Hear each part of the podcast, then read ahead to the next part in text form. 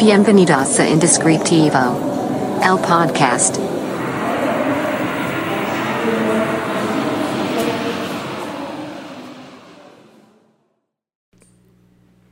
Hola, bienvenido a este nuevo episodio de tu podcast Indescriptivo. Si no me conoces, mi nombre es Carlos Cornejo y en este podcast hablamos de diseño, hablamos de creatividad, hablamos de problemas de la vida diaria, de relaciones, de colaboraciones y del no compitas, esas compitas.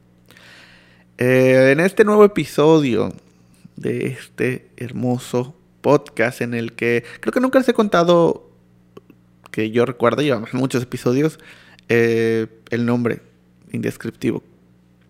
Y justamente platicaba ayer de, de, dónde venía el nombre, ¿no? Me, preguntaban y entonces yo, yo hablaba un poco de esto y, y, de ahí fue que recordé que tal vez nunca se los había dicho.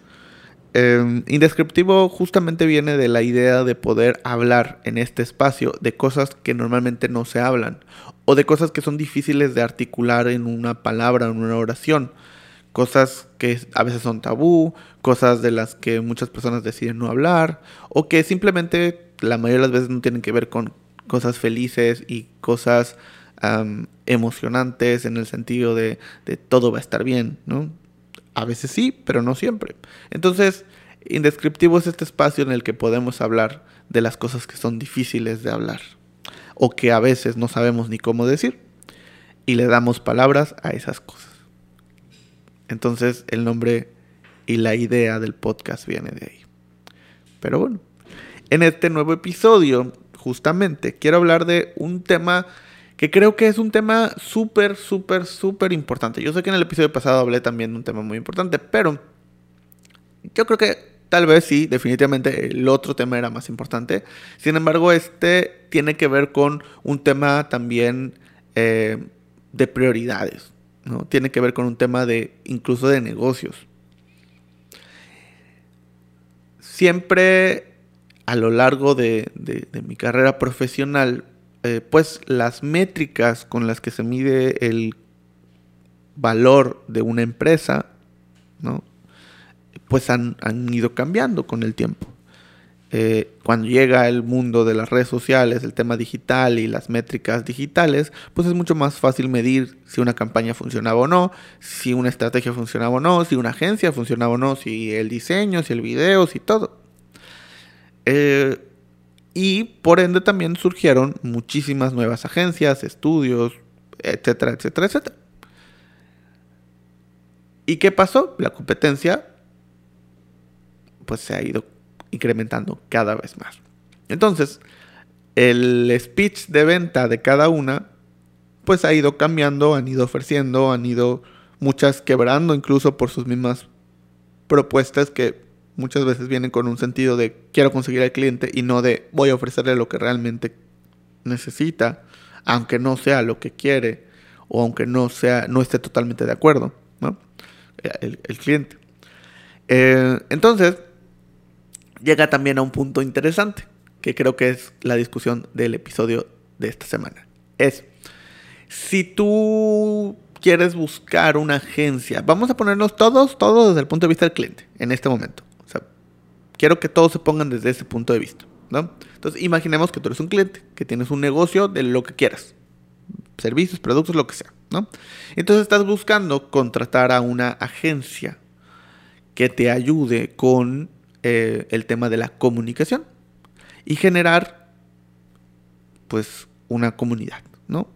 Eh, incrementar seguidores, eh, que más gente interactúe, pues que haya una relación más allá de solo la venta del producto, sino también una relación con la marca. Entonces estás buscando a alguien que te ayude con eso, porque tal vez no tienes las habilidades, no tienes el tiempo, no tienes el expertise, lo que quieras, quieres contratar a alguien. Y entonces empiezas a ver opciones y de repente una de esas opciones eh, te das cuenta que no tiene tantos seguidores. Que tiene pocos. Vamos a decir que tiene 100 en sus cuentas. La pregunta y la discusión de aquí sería, ¿contratarías a una agencia que está buscando em, generarte tráfico, interacción, pues tal vez no clientes directamente, pero sí posibles clientes, que está buscando generar una comunidad, pues interacción con ella, pero que en su cuenta, la de la empresa, no tiene todo esto. ¿Lo harías o no lo harías? De eso vamos a hablar esta semana. Pero bueno, antes de comenzar ¿no? de lleno al tema, eh, como ya saben, quiero recomendarles a Café Relato, el patrocinador oficial de este podcast. Síganlo en Instagram, en Facebook, y si están en Mérida pueden visitarlos en algunas de sus sucursales. Y también al segundo patrocinador de este podcast, a Método Café con Cariño, una barra de métodos de extracción de café en la colonia Miguel Alemán en Mérida, Yucatán. Y también los pueden seguir en Instagram como a Método MX o en Facebook como a Método MX o en Google si quieren saber sus horarios y su dirección exacta. Pero bueno, eh, ok, este es un tema interesante porque, como bien les platicaba al principio, ¿qué pasa si alguien viene a venderme algo que a simple vista no tiene para sí mismo? ¿no? Es como esta idea de, pues, es que si eres vendedor, lo primero que tienes que venderte es a ti. Sí, creo que comparto esa idea, ¿no? Sin embargo, creo que no es a mi punto de vista y recuerda que, recuerda que esto es una conversación. Primero te expongo mi punto y la idea es que tú después plantees el tuyo. Em, a mi perspectiva, creo que esto sí tiene algo de cierto, creo que estoy de acuerdo, pero creo que no es el único punto o el único criterio. ¿Y a qué voy? Justamente eh, el ejemplo que ponía al principio. Una agencia que va a generar eh, tráfico, interacción, o que lo estoy, los voy a contratar para que generen esto, pero ellos no lo tienen a simple vista, porque eso es otra cosa importante. Una cosa es que tengan 100 seguidores, pero esos 100 seguidores podrían tener un 90, un 100% de interacción. Puede ser que 100 personas vean sus historias. Podría ser, tendríamos que ver los números. Hay cuentas que tienen 10.000, 20.000, 50.000 seguidores y que sus historias las ven 90 personas en Instagram, por ejemplo. Entonces, si una cuenta que tiene 10.000 seguidores, sus historias las ven 90 personas y una cuenta que tiene 100 seguidores, sus historias las ven 100 seguidores, pues la de 100 es la que me conviene más, probablemente. Hay que ver qué tipo de público, pero aquí contemplando que es el mismo público, que es un público que está alineado a los objetivos pues el de desde los 100 seguidores me está dando un resultado mayor en vistas. Ahora, esas conversiones y ese es otro tema. Pero entonces, lo que podemos observar a grandes rasgos, por encima, porque no tenemos acceso a la cuenta de estas personas o de esta empresa, es que tienen pocos seguidores. Ahora, si revisamos sus publicaciones, podremos ver qué tanta interacción llegan a tener, ¿no? Y esto dices, bueno, es que tal vez pautan, ¿no? Ya me estoy metiendo un poco más técnica la cosa, pero creo que todos los que escuchan este podcast entienden este tipo de conceptos. Pero si no, pautar básicamente es pagar ah, en anuncios de Instagram o Facebook o Google para que tu publicación tenga un mayor alcance, para generar cierto objetivo, etcétera, etcétera. Entonces, supongamos que tienen 100 seguidores, entro a sus publicaciones y sus publicaciones tienen 100, 150 eh, likes, 80, 90, 200 dices, bueno, pues la interacción, tienen comentarios, la interacción pues es, buena, ¿no? Hay, otra vez, hay cuentas que tienen 5 mil, 10 mil, 15 mil seguidores y que sus publicaciones apenas están llegando a los 100, eh, a las 100 reacciones, por ejemplo, ¿no? Entonces, ¿eso quiere decir? Que a simple vista y a grandes rasgos, pues sí tienen una buena interacción. Entonces, ahí ese es un punto importante. O sea, puede ser que no tengan la cantidad de seguidores gigantesca, pero en interacción podemos pretender o podemos asumir que tienen la interacción eh, adecuada, ¿no? Supongamos. Ahora, ¿qué pasa si esto no fuera así? O ¿Qué pasa si sus publicaciones no, no tienen muchas publicaciones, sus publicaciones tienen dos, tres likes y, y pues no tienen tanta interacción? Ok, ¿qué otro punto consideraría más importante que la cantidad de seguidores? Pues obviamente su portafolio, o saber con quiénes han trabajado, eh, y qué es lo que hacen. En todo caso, si a número de seguidores nos fuéramos, ¿no? Pensemos, sería más importante para mí cuántos seguidores tienen sus clientes que cuántos seguidores tienen ellos. ¿no? Porque pues muchos sabemos y hemos estado en esa posición, pero recuerden que nos estamos poniendo en el punto de vista del cliente, que probablemente no tiene esta información. Pero si hay algún cliente o si hay alguna persona que está en esta duda y me está escuchando, te quiero comentar esto. Es muy común y todos sabemos que muchas veces a la cuenta que menos interés le pones es a tu propia cuenta, ¿no? Que las cuentas de las agencias, de los estudios, son las que menos esfuerzo tienen en la mayoría de los casos, no en todos, pero en muchos. ¿Por qué? Porque estás ocupado atendiendo a los clientes que tienes, a los que te están pagando. Luego platicaremos, y lo hemos hablado en otros episodios, del tema de cómo tu propia cuenta se vuelve un cliente y de ahí generas dinero, etcétera, etcétera. Pero en un escenario normal le ponemos más esfuerzo a, las cuentas de nuestros clientes para que generen pues una mayor interacción, eh, más clientes, más ingresos para que nos puedan pagar, para que todo esto y vean que funciona y dejamos nuestra cuenta al último. Entonces, por ende, el trabajo real de esa empresa la estaría viendo yo con sus clientes. ¿no? Incluso si pensáramos en contratar una agencia que nos haga nuestro branding, ¿no? Es que no tiene muchos seguidores, que, bueno, pero quiero ver su trabajo y quiero ver incluso si ya tienen clientes que ya estén allá afuera, que ya tengan una cuenta, que ya cómo están, cómo se manejan, cómo siguen existiendo o no, o qué pasó, o me gusta el estilo o no me gusta el estilo. todas esas características de los clientes de esta empresa es para mí mucho más importante que lo que hagan en su cuenta. Porque entiendo, ¿no? Y, por, ende hay miles de dichos referentes a cómo eh, probablemente en la casa de un carpintero las cosas de madera no están bien, en la casa de un herrero las cosas de herrería no están bien, porque es lo último en lo que piensan. Pasa exactamente lo mismo.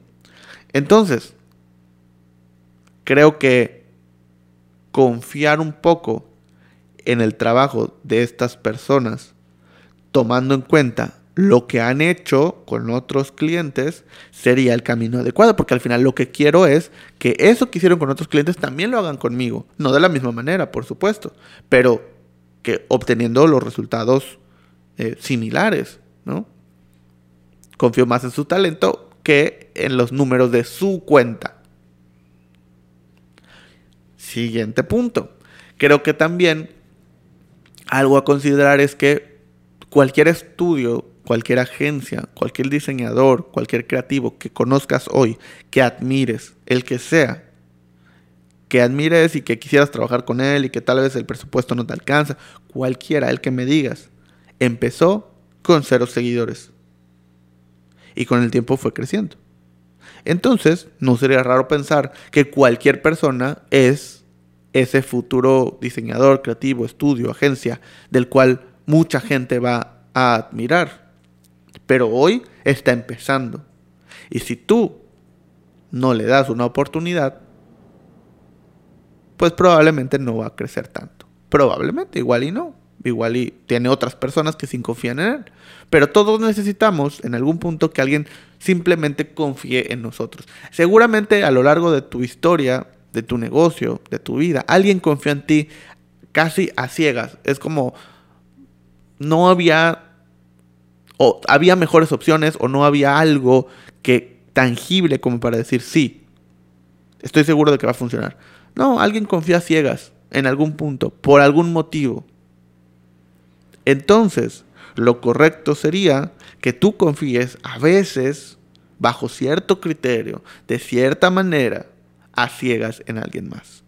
Oye, pues tal vez no, no, no puedo pagarte lo que le pagaría a una agencia, ¿no?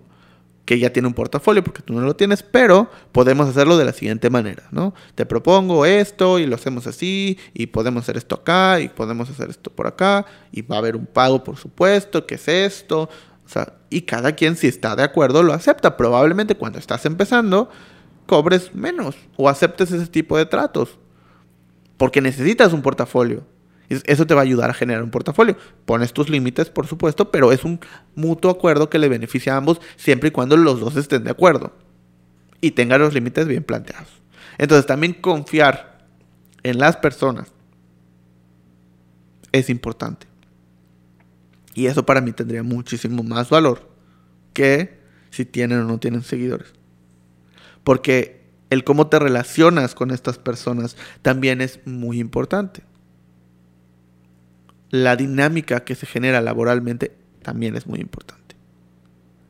Prefiero trabajar con alguien en el que confío de una manera personal, en el que eh, me gusta y combina su forma de ser con la mía, a alguien que tenga los mejores números.